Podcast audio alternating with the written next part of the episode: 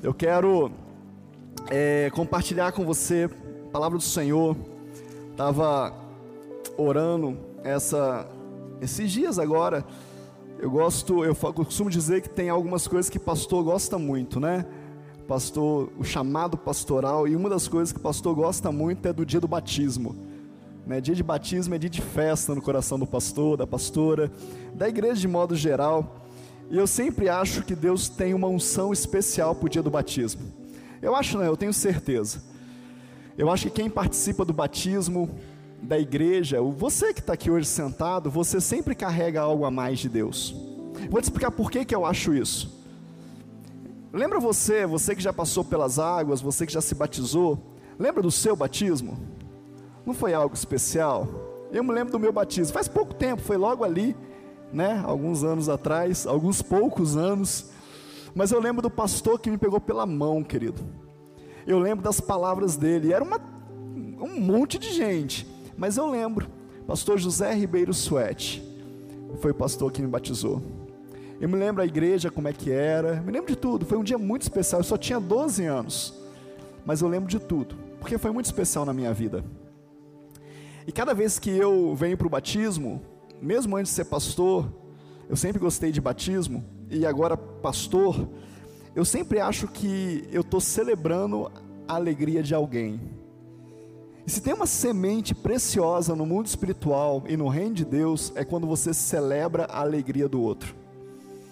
Se você quer viver uma vida plena em Deus, aprenda a celebrar a alegria do outro.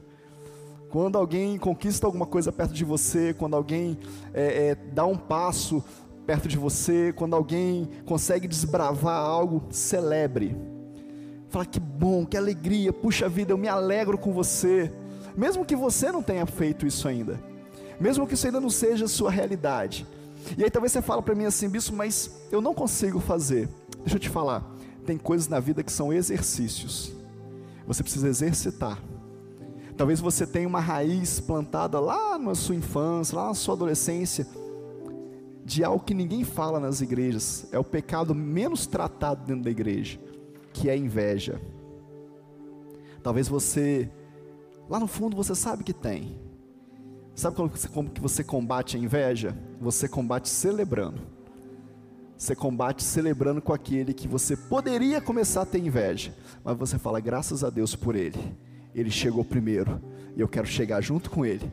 Eu quero ir nesse mesmo caminho. Aprenda isso na sua vida, você vai viver melhor, mais feliz. E por isso que eu acho que o culto de batismo é um culto que, que é muito precioso no mundo espiritual, porque nós estamos celebrando a alegria deles que vão se batizar. Ah, nós viemos adorar a Deus, nós viemos, lógico que nós viemos fazer isso tudo, mas eles vieram se batizar e nós estamos para ser testemunhas disso, amém? E um dia, o Senhor Jesus também passou por isso. O Senhor Jesus também teve um grupo que estava perto dele. O Senhor Jesus também, para que se cumprisse a lei, se sujeitou a João Batista, o profeta, o, o profeta daquele tempo, para dizer: Olha, eu vou me batizar para que se cumpra a lei. E João Batista disse: Mas eu não sou digno nem de desatar as suas sandálias. Mas ele disse: É preciso que isso aconteça. Abra sua Bíblia aí no Evangelho de Marcos. Esse é o tema da nossa palavra de hoje. Marcos, capítulo 1, e nós vamos ler a partir do verso 7. Coloca para mim, por favor, o tema da palavra. Marcos, capítulo 1, verso 7. Amém? Dá um glória a Deus aí se você já achou na sua Bíblia.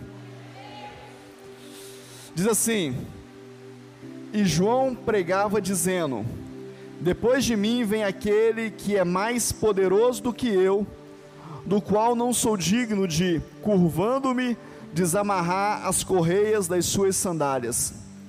Eu batizei vocês com água, ele, porém, os batizará com o Espírito Santo. Naqueles dias, Jesus veio de Nazaré, da Galileia, e foi batizado por João no Rio Jordão. Logo ao sair da água, Jesus viu os céus se abrindo e o Espírito descendo como pomba sobre ele. Então veio uma voz dos céus que dizia: Tu és o meu filho amado, em ti me agrado. Amém? Esse episódio se dá num lugar muito precioso, porque João Batista, ele era um profeta que anunciou a vinda de Jesus, ele era contemporâneo de Jesus, mas ele nasceu um pouco antes. Eles se encontraram no ventre, né? Diz a palavra que quando Maria descobre que está grávida, corre para a casa de Isabel, mãe de João Batista, e atemorizada talvez, porque era uma jovem ainda, muito jovem, muito menina, e ela corre para a casa de uma mulher mais vivida, e diz a palavra que quando elas se tocam, os bebês se remexem no ventre. E Isabel vira e fala: Olha, o que tem dentro de você é de Deus. Testemunhou daquilo que estava sendo gerado por Maria. João Batista nasce primeiro, começa a propagar a vinda de Jesus, começa a pregar no deserto, se vestia de pele, comia gafanhotos com mel silvestre, nem é o mel que a gente, esse mel propriamente que a gente conhece hoje mas ele se alimentava disso. E ele pregava muito fortemente, e diz a palavra, diz a história, que as pessoas iam até o deserto para ouvi-lo, porque ele trazia algo impactante, algo que fervia no coração dele. Hoje à tarde eu coloquei no grupo da igreja, coloquei, gente, tem algo fervendo no meu coração que eu quero compartilhar com você. Eu comecei a a, a, a me, me deixei transportar para esse episódio de João Batista lá no deserto, talvez sendo reprovado pela maioria das pessoas, pela maioria do povo. Ele passou por uma comunidade que foi chamado daqueles, aquelas vozes que clamavam no deserto. Era uma comunidade de homens que deixaram as suas famílias na cidade, deixaram a sua mulher, os seus filhos na cidade e foram para o deserto para se santificar, porque eles não estavam, é, não estavam contentes com a situação do que estava acontecendo da religião. Então esse pessoal eles fazem um acampamento, eles, eles começam a construir, edificar algo ali, e eles passam ali muito tempo se santificando, orando, é, lendo as escrituras, estudando as leis. E João, João Batista também passa por essa comunidade. Mas agora João Batista não está mais no deserto, agora ele está no Jordão. E Jordão, é, o significado de Jordão é aquele que desce, aquele que vai mais abaixo. E agora João Batista está no, no Jordão, batizando os seus discípulos, batizando os seus seguidores, e chega Jesus para ser batizado. Jesus agora desce ao Jordão para ser batizado. Eu preciso contar para você uma experiência que nós tivemos, eu e a pastora Carla, no Jordão. Quando nós fomos a primeira vez no, no, em Israel, e tinha lá uma, uma possibilidade da gente ir até o Jordão. Hoje é um balneário, hoje é um lugar com uma estrutura, tem um lugar pronto para batismo. Então hoje é um negócio comercial, ou turístico pelo menos. Nós saímos dali e de repente vem alguém com um CD com a filmagem do batismo. Eu falei, mas quem que me filmou? Né? Saindo desse episódio, falei, mas como assim? Que eu não vi ninguém me filmando. Mas tinha lá as câmeras e tal, e é filmado e tudo. E talvez isso desestimule a gente de viver a verdade do Jordão. E por conta disso, eu falei para o meu pastor na época, eu falei assim, ah, eu acho que eu não quero esse negócio não, acho que não tem nada a ver, eu já fui batizado, tenho certeza do meu batismo, fiz em nome de Jesus, acho que não tem necessidade, talvez seja só religiosidade. O meu pastor, no alto da sua experiência de muitos anos de ministério e de vida, me ouviu e falou assim: tá bom, Paulo, mas pergunta para Deus, quem sabe Deus não tem uma experiência com você? Você já está aqui mesmo, o Jordão já é ali, você já pagou isso tudo? De repente, quem sabe Deus quer te dar uma experiência.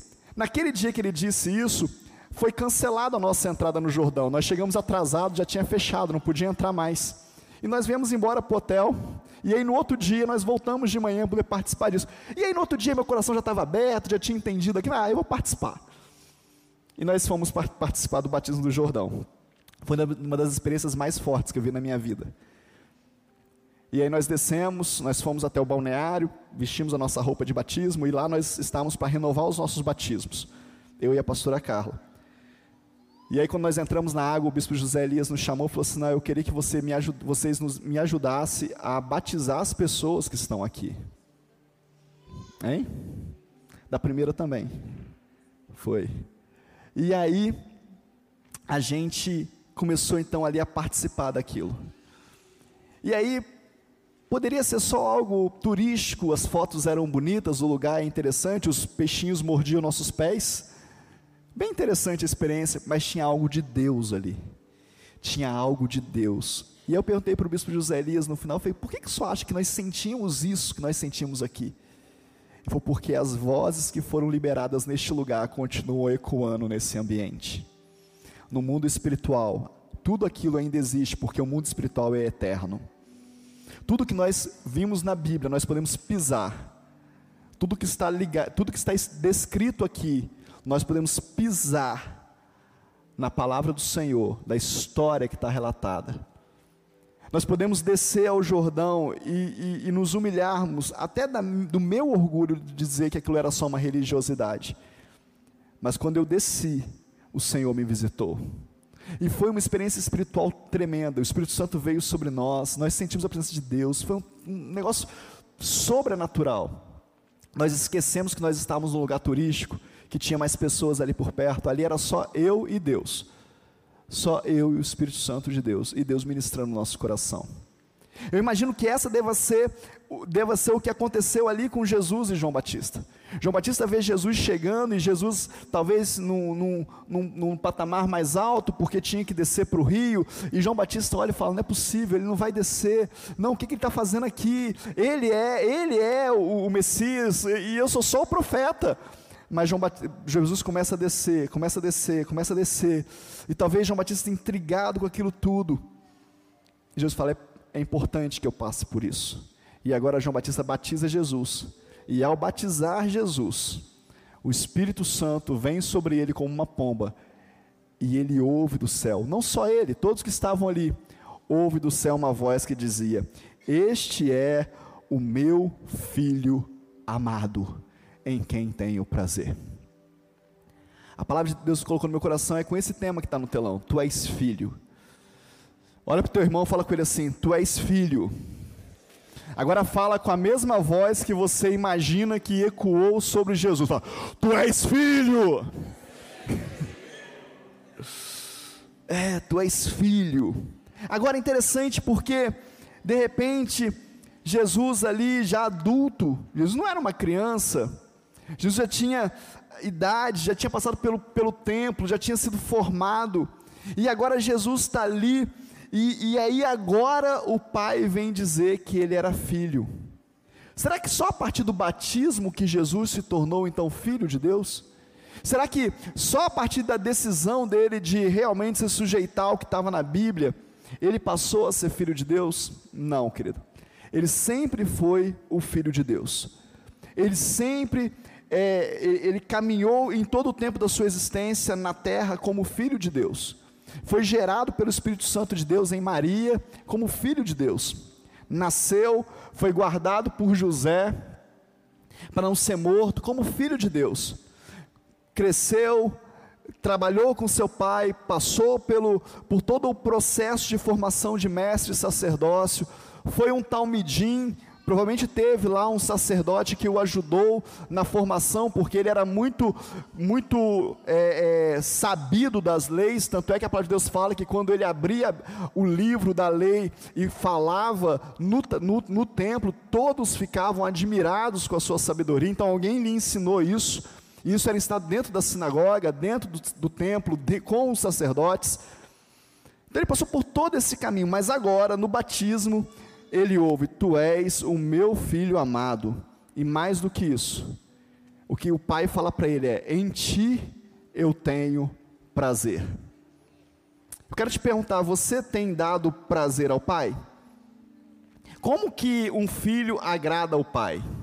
Como que um filho é agradável ao pai? Pensa aí você, você que é pai, você que é mãe, você que é filho também, todos nós somos filhos, mas você que ainda não teve um filho, Pensa comigo, como, como que você faz, ou como que nós pais nos sentindo sendo, nos sentimos sendo agradados? O que que te agrada?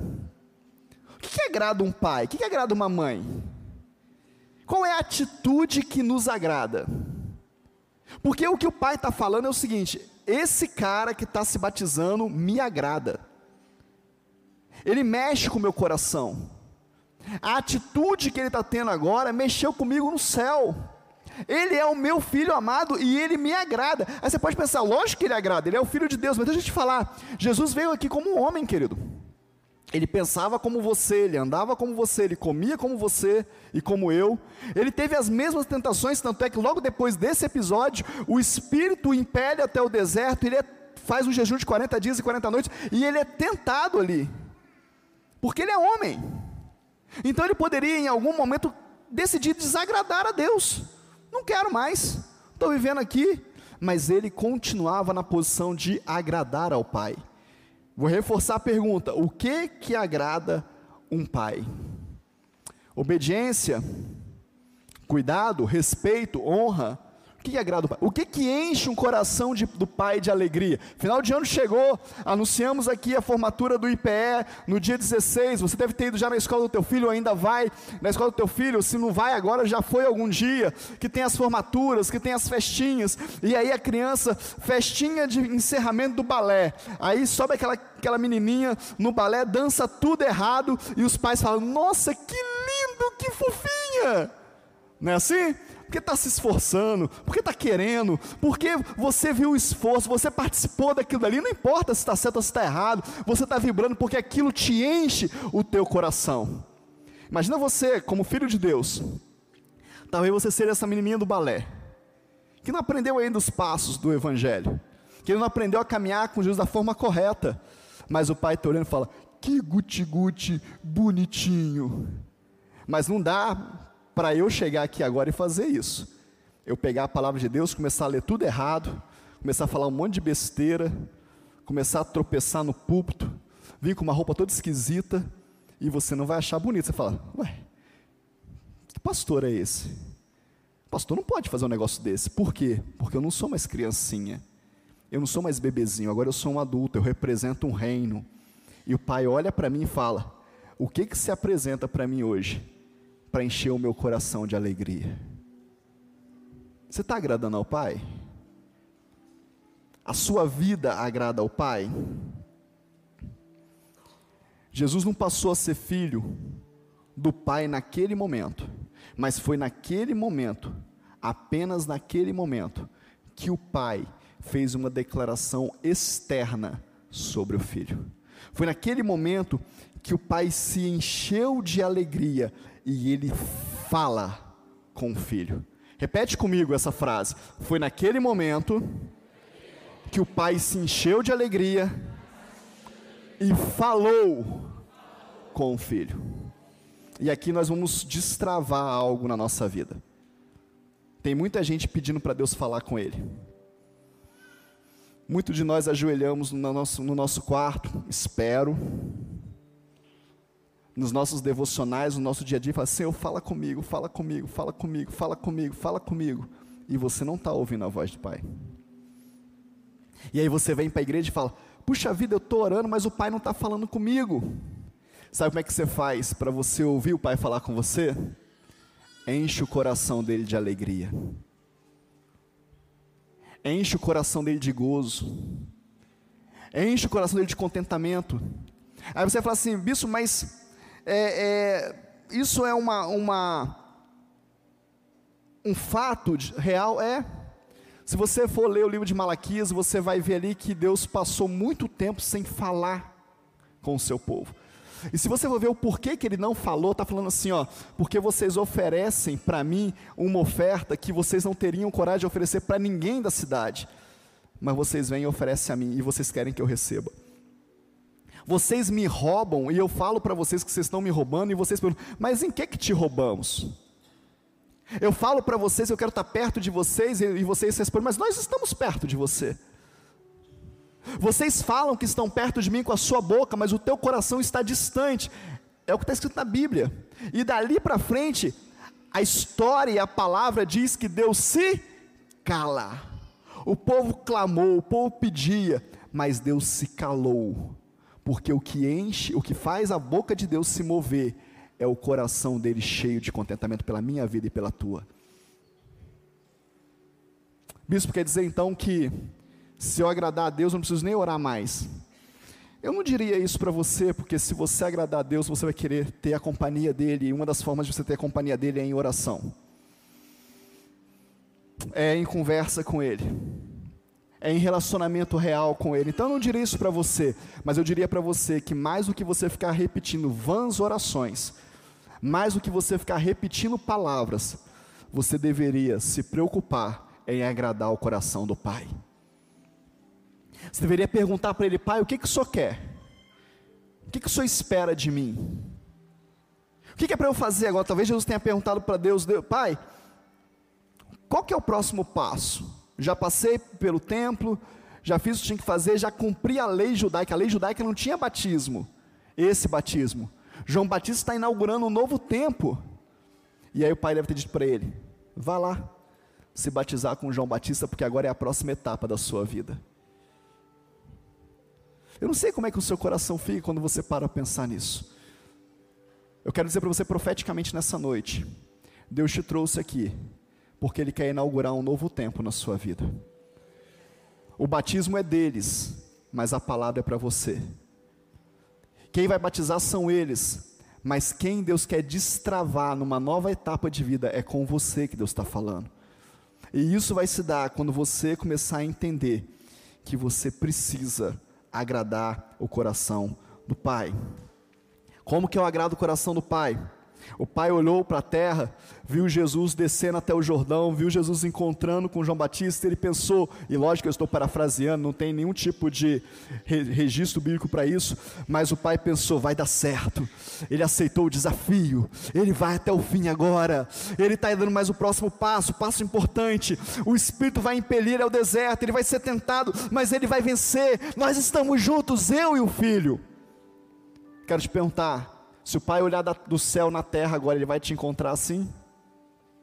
Ele vai olhar para você e vai dizer: vai dar certo, ele vai até o fim, ele vai aceitar a minha vontade, ele vai aceitar os meus desafios, ele vai se preocupar em me agradar. Aí você pode pensar assim: poxa, mas a minha vida vai ser só agradar a Deus? Deixa eu te contar um segredo. Foi Ele que te criou, e a palavra dele diz que a vontade dele é boa, agradável e perfeita. Se você obedecer a Ele, agradar a Ele, querido, você vai ser extremamente feliz.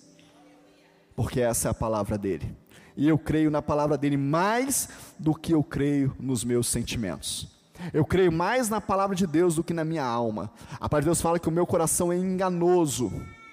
Eu creio mais nele do que no meu coração. O meu coração pode me enganar, mas ele não vai me enganar.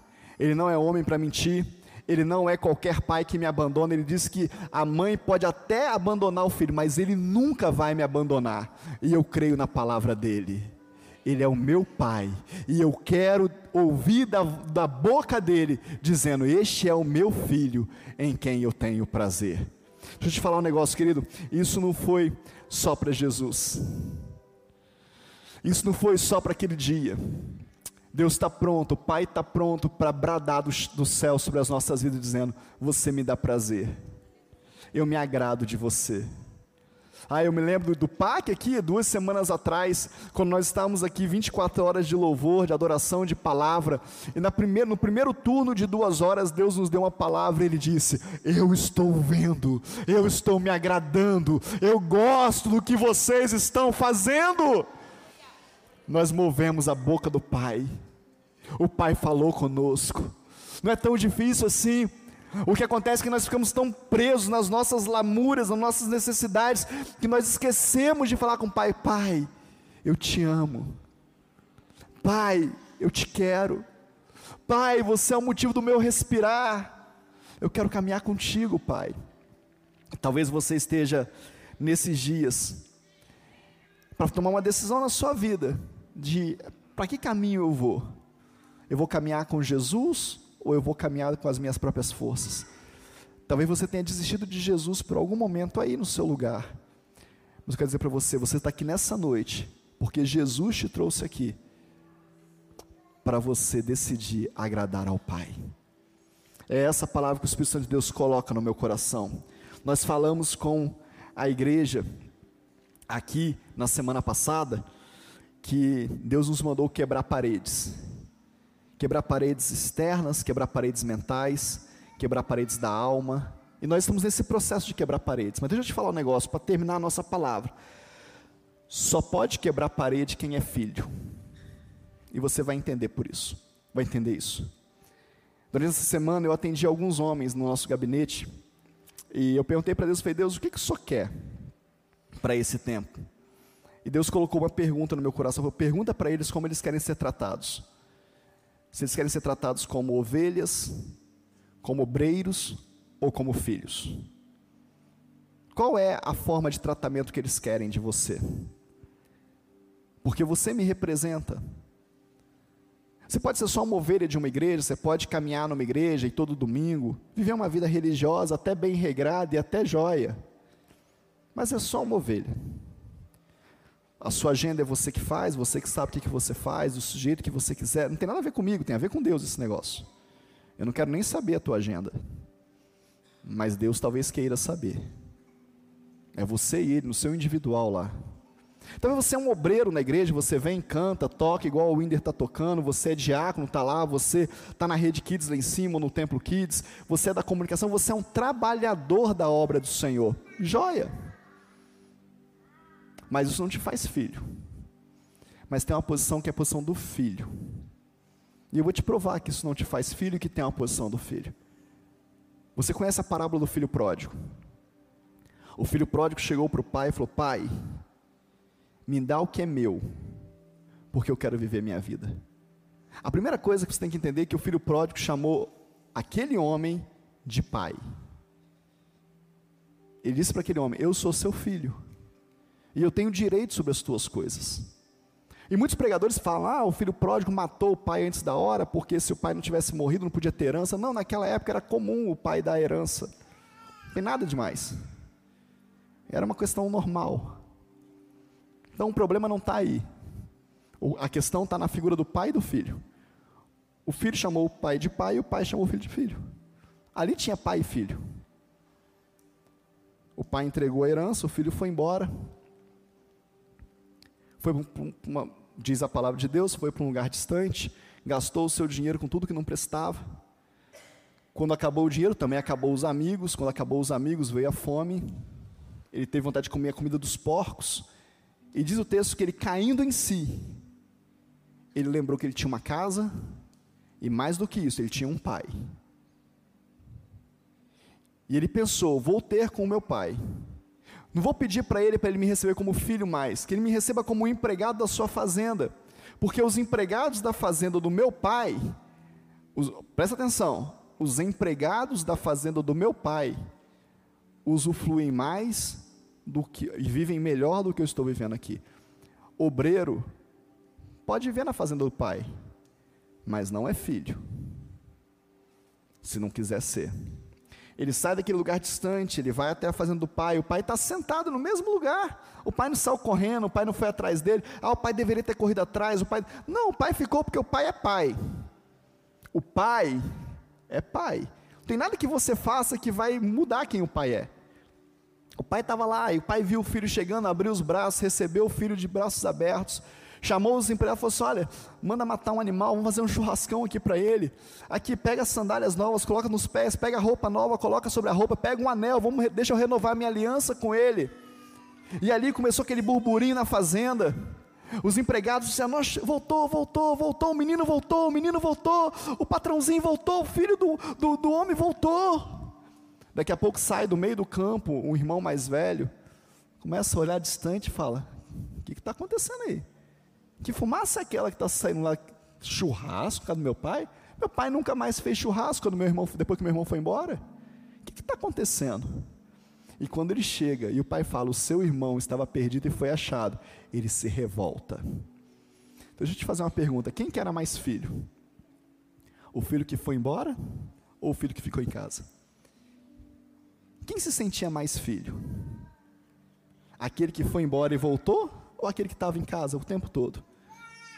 O que isso quer dizer com isso? Isso quer dizer para você que você pode ficar aqui dentro a sua vida inteira e nunca ser filho. Você pode participar de uma religião a vida inteira e nunca ser filho de Deus, ou se ver como filho de Deus, usufruir das coisas de Deus. Você pode ler a Bíblia, você pode saber um monte de coisa, mas agir como alguém que está envolto em uma parede. Agora, o filho pode quebrar paredes. O filho foi embora, o filho errou, O filho pecou, mas o filho pode voltar, quebrar uma barreira e dizer para o pai: errei contra ti e contra Deus, me aceita de volta. Só filhos podem quebrar barreiras. Só filhos podem quebrar paredes. Sabe por quê? Porque essa parede faz parte de mim também. Se eu sou filho dessa casa, essa parede também é minha. Eu posso tocar nela, eu posso derrubar, dela, derrubar ela, eu posso, junto com meu pai, participar desse processo. Mas quando eu não sou filho, eu olho e falo: não vou tocar, não. Não vou tocar nesse negócio, não. Vai que dá errado. Vai que não é assim. Vai que eu faço uma besteira. Filho não pensa nisso. Você tem filho pequeno na sua casa? Nós temos um lá.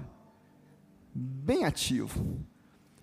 Hoje, na hora de vir para a igreja, eu pedi para ele colocar um, uma bolsa que tinha que trazer no porta-malas do carro. Eu falei, Pedro, toma a chave do carro, coloca isso aqui no porta-mala. Ele saiu correndo, catou a chave, abriu o porta-mala, colocou e eu vi o porta-mala batendo. Pá! E eu lembrei, e se ele trancou a chave dentro do porta-mala? Gelei por dentro. Falei, Pedro, cadê a chave do carro? Ele, ué pai, tá aqui, ué, você acha que eu sou bobo? Eu falei, tá bom filho, eu não achei nada. Mas se ele tivesse trancado, ele ia falar para mim assim, ih, tranquei no porta-malas. Como é que faz agora?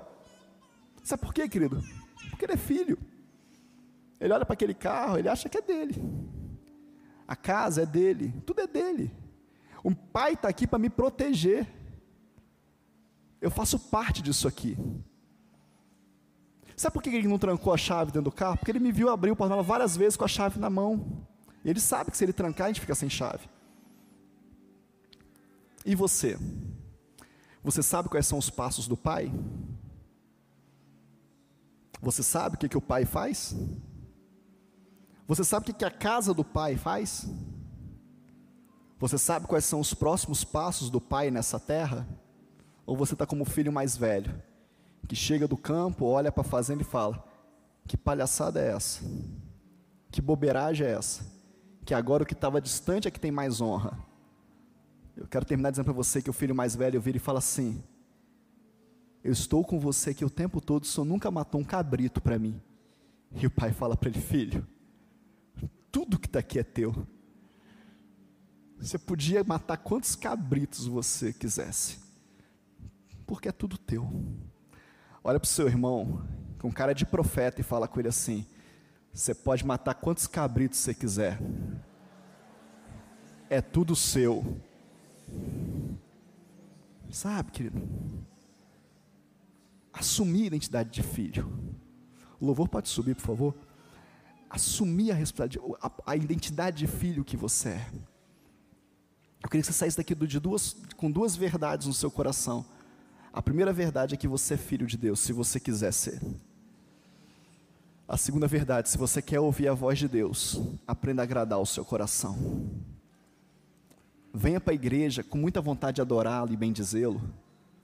Talvez você não consiga fazer isso na sua casa, na sua agenda apertada. Talvez você não tenha uma rotina de disciplinas espirituais ainda